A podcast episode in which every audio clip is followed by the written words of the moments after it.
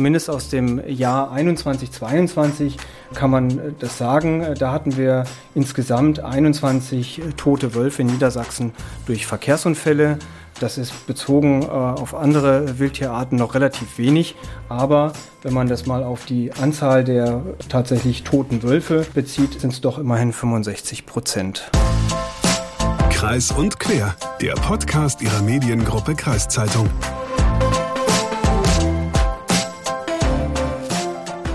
Hagen, es tut mir leid, aber ich muss jetzt gerade mal ein sensibles Thema bei dir ansprechen. Ich weiß, du bist regelmäßig mit dem Auto unterwegs, magst es aber eigentlich nicht so. Und ich weiß auch, oder ich hoffe, vermute, du bist ein Tierfreund. Und jetzt muss ich dich aber mal fragen, hast du schon mal ein Tier überfahren mit deinem Auto? Ja, schöner Einstieg für diese Folge ähm, äh, mit der Frage. Äh, ganz ehrlich, ich, ich fahre ja schon bedeutend länger Auto als du.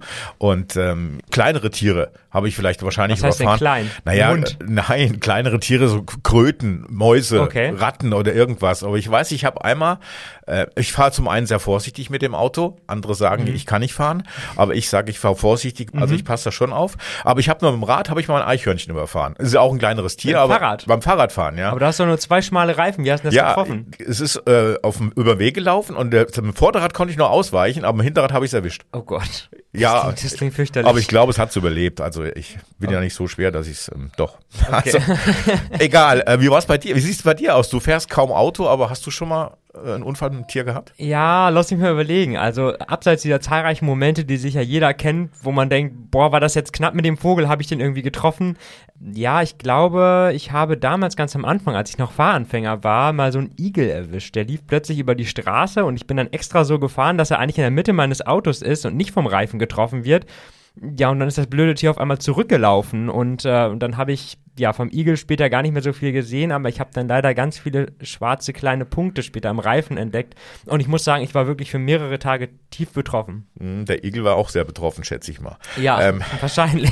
Einige Stacheln weniger. ja. Ja. Aber du hast noch keinen Wolf überfahren oder ange angetroffen mit dem Auto. Nee, bislang nur hier im Studio tatsächlich, aber mit dem Auto noch nicht, nee. Ja, okay. Die Wolfswitze passen ja eigentlich zum aktuellen Podcast, aber machen wir nicht so viele Wolfswitze bezüglich meines Nachnamens, sondern es geht heute um Verkehrsunfälle mit dem Wolf. Und es ist eigentlich ja schon sehr seltsam, dass wir beide, Luca und ich, bislang noch keine entsprechenden Begegnungen hatten, weil gefühlt Autounfälle mit Wölfen immer häufiger werden. Zumindest berichten unsere Kolleginnen in der Zeitung ja immer wieder von solchen Unfällen. Aber bevor wir jetzt in das Thema einsteigen, erstmal moin und herzlich willkommen zu Kreis und Quer, dem Podcast der Mediengruppe Kreiszeitung und jetzt auch endlich wieder in vollständiger Besetzung. Ich bin Hagen Wolf. Ja, und neben Isegrim auch wieder im Studio bin ich, Lukas Spar. Moin, moin. Und der junge Herr Spar weiß, was der Fabelname des Wolfes ist. Ja. Isegrim. ja über, du überrascht mich immer wieder. Ja, also wie gesagt, bei uns geht's heute um Verkehrsunfälle mit Wölfen. Die sorgen ja hier in der Region auch immer mal wieder für ordentlich Ärger und Meinungsverschiedenheiten. Und wir wollten dann jetzt aber mal wissen, kommen jetzt zu möglichen Wolfsrissen auf der Weide auch noch erhöhte Unfallzahlen dazu? Darüber haben wir mal mit dem Kreisjägermeister des Landkreises Diepholz, Thies Zimmermann, gesprochen. Außerdem haben wir heute noch ein ganz anderes Thema auf dem Zettel. Auch wenn die Temperaturen steigen und die Sonne scheint, hat Hagen letztens schon zugegeben, er ist nicht so der Schwimmbadgänger. Ich mache das schon ab und zu ganz gerne mal. Aber jetzt ist die Frage, würde ich das auch bei kälteren Wassertemperaturen machen? Das Rotenburger Schwimmbad Honolulu hat sich angesichts steigender Kosten dazu entschieden, die Becken ein paar Grad kälter zu machen. Und wir wollten wissen, wie sieht es in anderen Kommunen aus? Hm, da Ich finde den Namen ganz nett. Erste, was ich höre, Honolulu. Ja, habe ich auch gedacht. Also die Mischung zwischen Rotenburg und Honolulu, schätze ich mal. Wahrscheinlich. Da hat sich Ah, einer was ja. damals bei gedacht. Ja, ja, ich habe gerade gedacht, wofür das stehen könnte. Das kann gut sein. Wir werden es mal rausfinden. Ja, aber ich habe auf jeden Fall bezüglich Schwimmbäder äh, mit Marc Krembich telefoniert. Der ist Betriebsleiter für die Diepholzer Bäder bei den Stadtwerken Huntetal. Aber bevor ich mich jetzt dieses Jahr ausnahmsweise doch mal mit dem Thema Schwimmbad beschäftige, kommen wir zum Thema Wolf. Genau, du hast ja mit Kreisjägermeister Thies Zimmermann gesprochen und mal all die Fragen gestellt, die wir im Zusammenhang mit Wölfen und Verkehrsunfällen hatten. Ja, genau. Lass uns mal reinhören, bitte.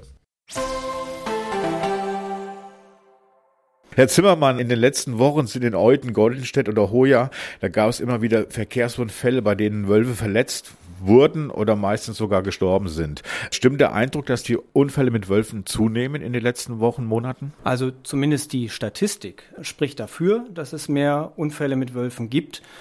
Ich denke, man wird es darauf zurückführen können, dass äh, die Anzahl der Wölfe im Land zunimmt. Momentan steigt die Population noch in Niedersachsen als wolfsreichem Bundesland. Und so würde es mich nicht verwundern, wenn dann auch mit zunehmenden Wölfen entsprechend mehr Verkehrsunfälle passieren. Gibt es da konkrete Zahlen, die, die Sie vielleicht nennen können? Ja, zumindest aus dem Jahr 21, 22 kann man äh, das sagen. Da hatten wir insgesamt 21 tote Wölfe in Niedersachsen durch Verkehrsunfälle. Das ist bezogen äh, auf andere Wildtierarten noch relativ wenig. Aber wenn man das mal auf die Anzahl der äh, tatsächlich toten Wölfe bezieht, äh, sind es doch immerhin 65 Prozent. Sorgen die Verkehrsunfälle, ich sag mal ein bisschen makaber dazu, dass die Wolfspopulation nicht so hoch wird? Das glaube ich nicht, weil äh, dafür ist dann der Anteil der im Verkehr getöteten Wölfe noch relativ gering. Insgesamt äh, ist das Wachstum der Wölfe immer noch exponentiell in Niedersachsen, auch in ganz Deutschland. Und äh, da sehe ich jetzt im Moment nicht äh, den Faktor Verkehr als begrenzenden Faktor an. Laufen Wölfe eigentlich öfter vors Auto als Rehe? Gibt es da auch Zahlen? Dazu gibt es mir keine bekannten Zahlen, aber da Wölfe, anders als Rehe, nicht unbedingt äh, territorial äh, sich aufhalten, sondern gerade wenn sie ihr Rudel verlassen, weite Strecken gehen, ist es durchaus vorstellbar, dass man einem Wolf dann auch mal im Straßenverkehr begegnen kann. Gewöhnen Tiere sich an die Autos? Ich sag mal so, dass vielleicht die Urgroßeltern noch vors Auto gelaufen sind, weil da Licht war, während die Enkel sagen, ach nee, ich weiß Bescheid, das ist gefährlich. Gibt es so Erhebungen? Dazu gibt es auch mir keine bekannten Erhebungen, aber es ist äh, sicherlich so, dass ein Tier, das schon mal eine Begegnung mit einem Fahrzeug hatte und mit dem Leben davongekommen ist, sich das durchaus merken würde. Die Zahlen sprechen aber doch dafür, dass das nicht unbedingt weitergegeben wird von Generation zu Generation, so dass äh, also man sieht das auch bei den Rehen, äh, man äh, davon ausgehen darf, dass keine Weitergabe stattfindet und man stets damit rechnen muss, dass wenn man einem Reh in der Dunkelheit oder in der Dämmerung begegnet äh, mit dem Fahrzeug, dass das dann auch über die Straße läuft. Welche Tiere laufen denn am häufigsten vors Auto? Also beim Schalenwild ist es zahlenmäßig sicherlich das Rehwild, was besonders häufig betroffen ist. Aber auch äh, Wildunfälle mit ähm, Schwarzwild kommen vor, genauso wie mit anderen Schalenwildarten. Hier beispielsweise in dieser Region mit Dammwild, äh, in anderen Regionen auch mit Rotwild. Auch mit Raubtieren wie ähm, Fuchs, Beispiel, wie dem Fuchs beispielsweise, passieren regelmäßig Wildunfälle. Ja. Gibt es da so eine Zeit, wo am häufigsten Wildunfälle passieren, wo, der, wo die Autofahrer am meisten aufpassen müssen, sei es jetzt ob Wolf oder Reh? Ja, die gibt es schon. Man kann das festmachen an der äh, Bewegungsintensität der Tiere und die ist eben in den frühen Morgenstunden und in den späten Abendstunden, also sprich in der Dämmerung, besonders hoch. Ähm, jetzt im Frühjahr ist die Wahrscheinlichkeit im Verhältnis zum Herbst etwas geringer. Die meisten äh, Wildunfälle passieren dann doch eher im Herbst, würde ich sagen. Aber tendenziell kann man sagen, frühe Morgenstunden und späte Abendstunden muss man besonders wachsam sein. Bei Rehen ist es ja meistens so, dass die aus dichtem Bewuchs springen, aus Büschen und so weiter auf die Straße. Ist es bei, bei Wölfen auch so, dass es so gewisse Stellen gibt, wo man aufpassen muss, dass vielleicht ein Wolf da auf die Straße rennt? Also grundsätzlich ist es so, dass äh, die meisten Unfälle mit Wölfen äh, tatsächlich nicht wahrscheinlich an irgendeinem Muster geknüpft sind. Wir begegnen Wölfen ja mittlerweile auch in geschlossenen Ortschaften, genauso wie auf offenen Landstraßen. Das trifft aufs Rehwild nicht unbedingt zu. Äh, das Rehwild hat feste Wechsel in, in, in aller Regel, wie andere Wildtiere auch, beispielsweise Wildschweine. Und dort kommt es besonders häufig zu Wildwechseln und dann eben entsprechend auch meistens zu Unfällen oder häufiger zu Unfällen. Das sind auch waldreiche Gegenden, also mit Wechsel zwischen Wald und Feld. Da ist in der Regel besondere Wachsamkeit geboten. Wenn man Wildtiere schon übers Feld laufen sieht, äh, denke ich, dann äh, kann man sich schon darauf einstellen, dass äh, möglicherweise eine Überquerung der Straße erfolgen wird. Und dann muss ich entsprechend bremsbereit sein. Ähm, es gibt ja inzwischen so Reflekt blaue Reflektoren an, an, den, an den Straßenrändern, die angebracht sind an diesen Seitenbegrenzungspfählen. Hält das auch Wölfe ab davon, auf die Straße zu laufen?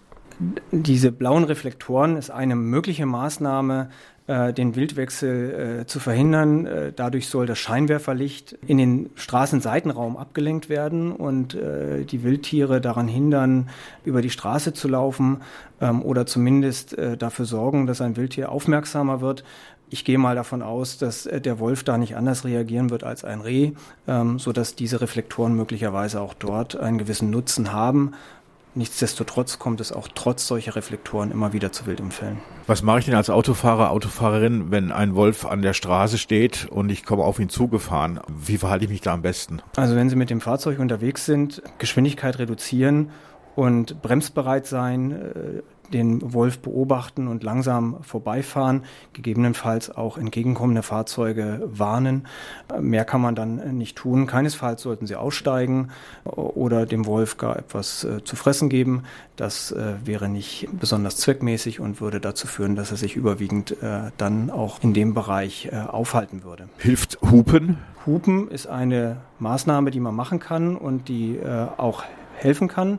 Was man äh, machen sollte, ist abblenden, wenn man das Fernlicht eingeschaltet hat, da dadurch die Tiere geblendet werden. Äh, in der Regel können Wildtiere die Geschwindigkeit eines Autos nicht einschätzen, ähm, sodass die Geschwindigkeit auf jeden Fall zu reduzieren ist.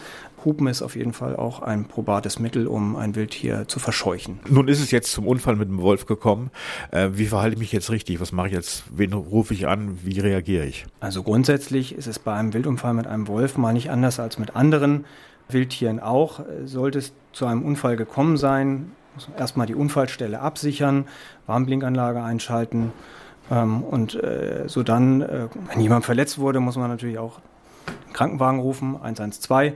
Ansonsten meldet man sich äh, am besten bei der Polizei und äh, teilt den genauen Ort mit, das ist manchmal gar nicht so einfach, da muss man sich gut orientieren und die Polizei wird äh, dann das Nötige veranlassen.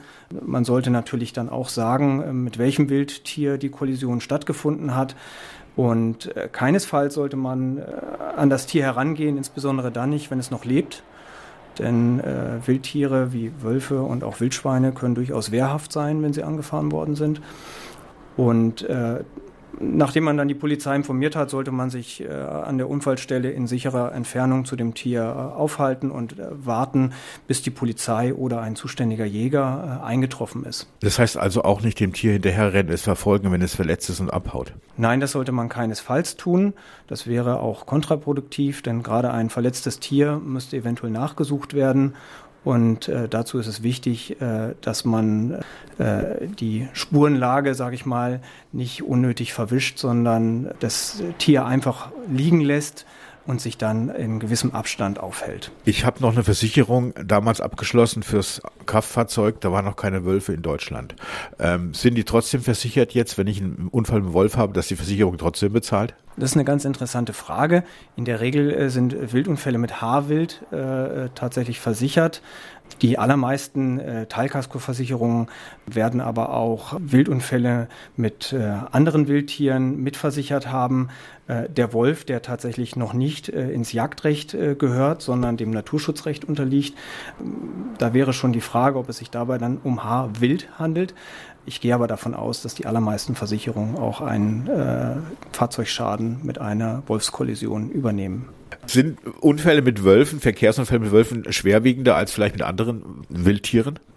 Das äh, kann man so pauschal sicherlich nicht sagen, äh, weil es äh, davon abhängig ist, mit welcher Geschwindigkeit die Kollision stattfand und wie schwer auch das Tier war und wo man es trifft. Da gibt es erhebliche Unterschiede zwischen den einzelnen Wildarten. Ähm, wenn man sich vorstellt, dass ein Wolf, ein ausgewachsener, vielleicht 40 Kilo wiegt, während ein ausgewachsenes Reh deutlich leichter ist, mit in etwa vielleicht 20, 25 Kilo, dann kann man sich schon vorstellen, äh, dass da der Schaden etwas größer ist.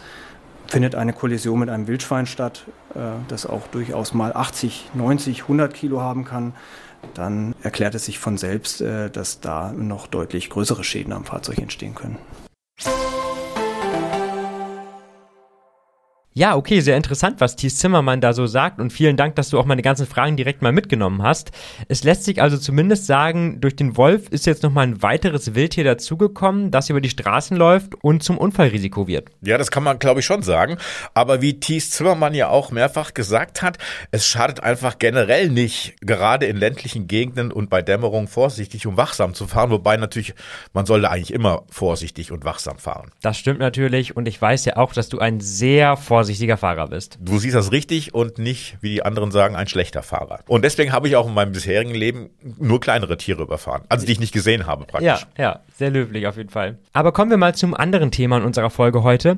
Kannst du dann auch so eindeutig sagen, wie oft du in deinem langen Leben schon im Schwimmbad warst? Nee, ich habe nicht die einzelnen Schwimmbadbesuche durchgezählt, aber wir waren früher oft äh, an, an Baggerseen, da haben wir Okay. uns vergnügt. Das, und man kann grundsätzlich muss ich sagen, ich war früher, das ist wahrscheinlich überall so, wenn du jünger bist, gehst du öfters in Schwimmbäder, als wenn du älter bist. Das liegt Das wahrscheinlich daran auch, dass der Körper mit im Laufe des Lebens so ein bisschen nachlässt und es am Ja. Anfang schöner ist, ihn zu zeigen als zu spät.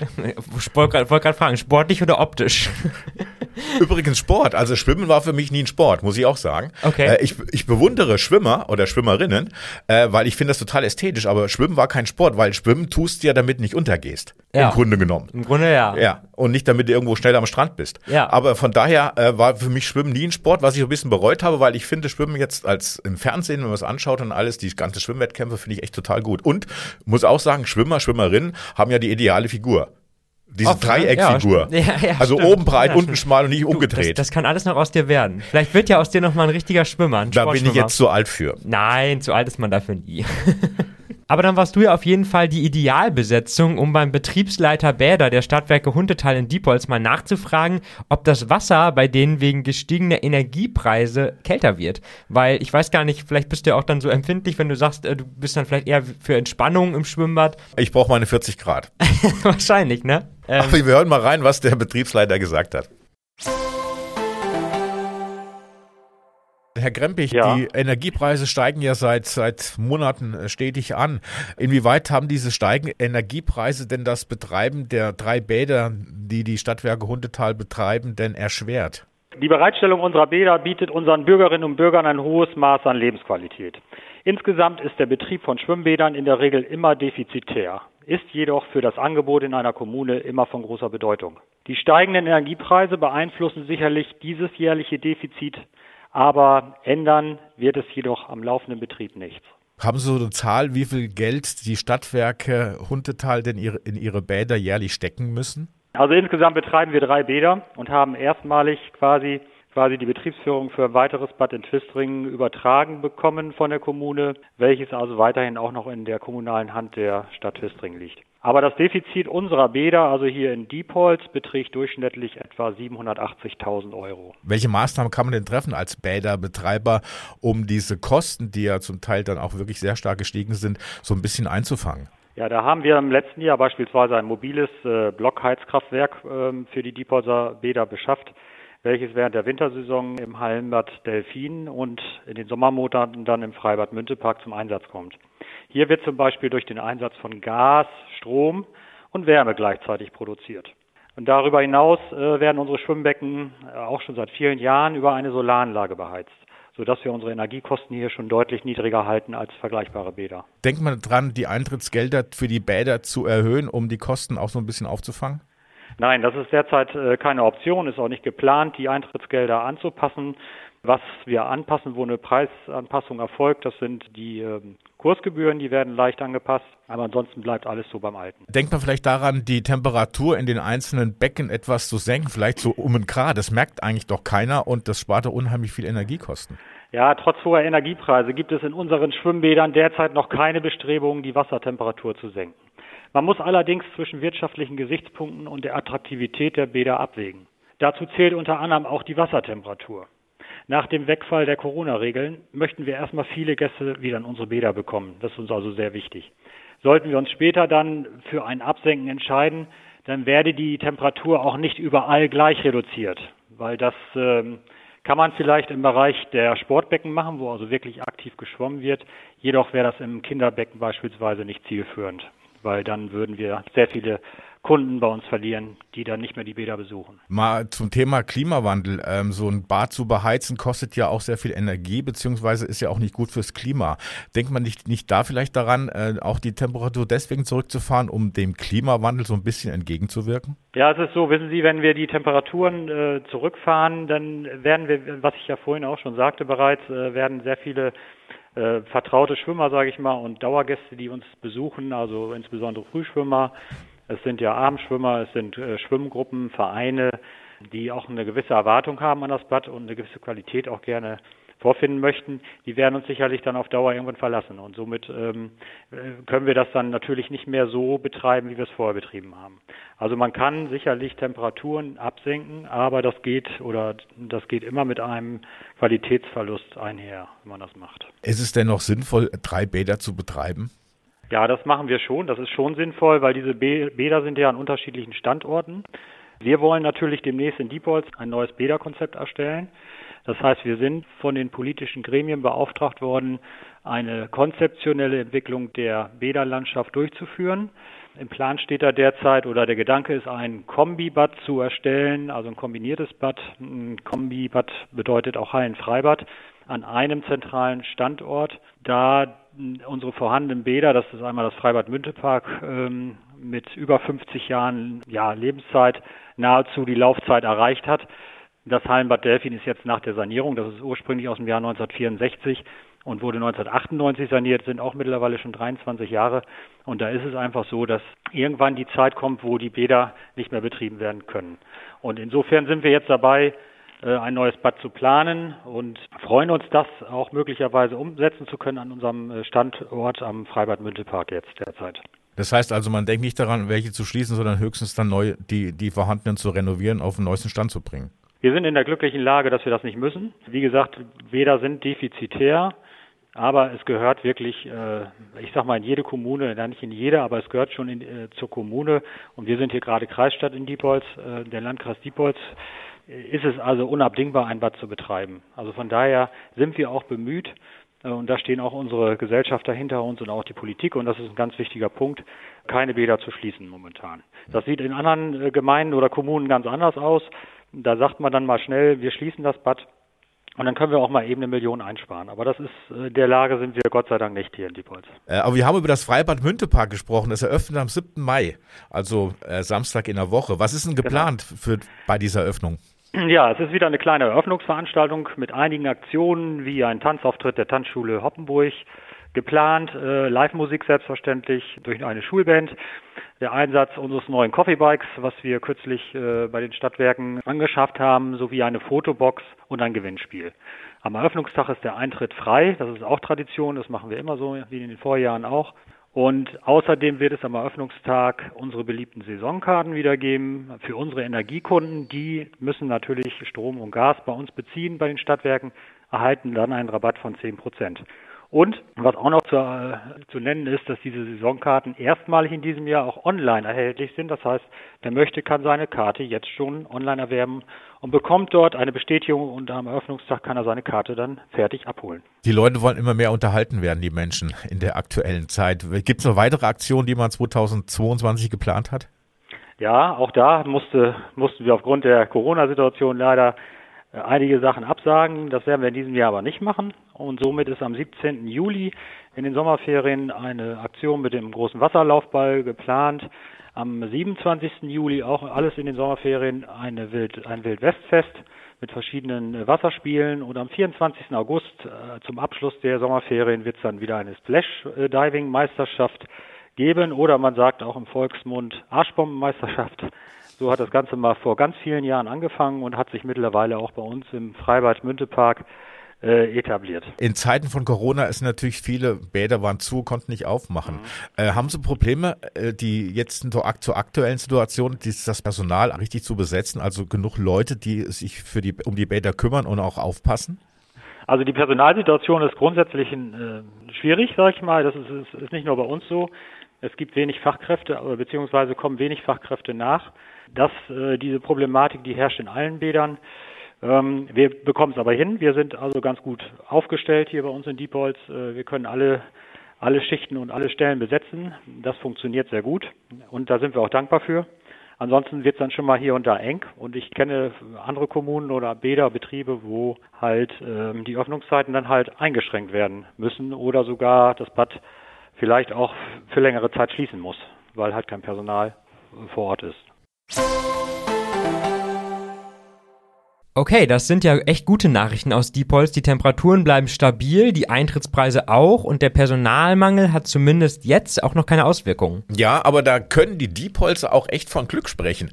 Du hast es vorhin schon angedeutet, vor kurzem hat unser Kollege Guido Menker ja von gewichtigen Änderungen beim Rotenburger Erlebnisbad Honolulu berichtet. Die Stadtwerke setzen da zwar auch auf nachhaltige Blockheizkraftwerke, die größtenteils mit Biomethan angetrieben werden. Auf der anderen Seite müssen sie aber aufgrund steigender Energiekosten und einer teuren Sanierung auch die Ticketpreise deutlich erhöhen und sie senken tatsächlich in, im Honolulu die Wassertemperaturen in den einzelnen Becken zwischen 1 und 1,5 Grad ab. Ja, was ich mich da gefragt habe, ist, merkt man da wirklich einen Unterschied bei einem Grad? Ich weiß es nicht, aber laut den Rotenburger Stadtwerken gab es da schon einige Beschwerden der Besucher und Besucherinnen. Aber auch wohl viel Verständnis dafür, dass man die Temperaturen gesenkt hat, als man die Gründe dafür erklärt hat. Also ich kann mir auch vorstellen, ich glaube, ich würde mich damit auch irgendwie arrangieren können mit dem einen Grad. Ist ja vielleicht auch ganz erfrischend, wenn man dann da ins kältere Wasser eintaucht. Wobei ich auch sagen muss, dann warte ich vielleicht noch mal einen Tag länger, bis die Umgebungstemperatur auch angenehm ist im Freibad, damit man zumindest, wenn man dann rausgeht, nicht direkt erfriert. Du, wenn du es gerade ansprichst, da wartest du, ich habe dich äh, vorhin gar nicht gefragt, gehst du auf ein Schwimmbad? Wie sieht's aus? Du bist ja noch jünger. Ja, ich war tatsächlich auch, äh, genau, als ich, als ich noch jünger war als jetzt, eh schon, war ich sehr viel im, äh, im Freibad äh, unterwegs äh, und das ist seltener geworden. Also ich, ich denke immer mal wieder so, oh, im Schwimmbad war ich schon lange nicht mehr und dann gehe ich da mal hin, aber es ist wirklich seltener geworden. Ja. Noch jünger als jetzt, das heißt, du warst im Kinderplanschbecken. Nein, nein, da war ich schon so 12, 13. Das ist so dazwischen. Zwischen Kinderplanschbecken, aber noch nicht im Schwimmerbecken. Okay. Aber nochmal kurz zum Artikel vom Kollegen Menker, von dem wir gerade gesprochen haben. Da packen wir euch auf jeden Fall den Link zu nochmal in die Show Notes. Die unterschiedlichen Ansätze der beiden Stadtwerke sind da auf jeden Fall sehr interessant. Und einen weiteren Artikel zum Thema findet ihr da auch noch. Im Heidekreis gibt es nämlich zwei Schwimmbäder, die es wie die Stadtwerke Huntetal machen und die Wassertemperatur trotz massiv gestiegener Energiekosten erstmal stabil halten wollen. Ja, und sonst sind wir dann, glaube ich, auch schon wieder am Ende dieser Folge angelangt, oder? Jo, ich habe auch nichts mehr auf dem Zettel. Okay, na dann sagen wir vielen Dank fürs Zuhören und schön, dass ihr wieder mit dabei wart. Wenn es euch gefallen hat oder auch wenn nicht, schickt uns gerne eine Nachricht an podcast.kreiszeitung.de. Außerdem freuen wir uns, von euch auf Instagram oder Facebook zu hören. Genau, und äh, nächsten Dienstag kommt wieder aktiv im Archiv und ich habe da eine total coole Geschichte aufgetrieben aus dem aus Twistring aus dem Jahr 1962. Ich frage mich mal, um was es geht. Um was geht es? Es geht um, um eine heldenhafte Tat. Also zwei kleine Mädchen, sechs und vier Jahre alt, haben einer Achtjährigen das Leben gerettet. Okay, Und äh, was und wie das alles passiert ist, das alles am Dienstag im aktiven Archiv. perfekt. Jetzt bin ich auch gespannt. Also, Dienstagmittag erscheint die Folge. Wir sind gespannt und ja, bis dahin wünsche ich euch eine schöne Zeit und macht's gut. Macht's gut.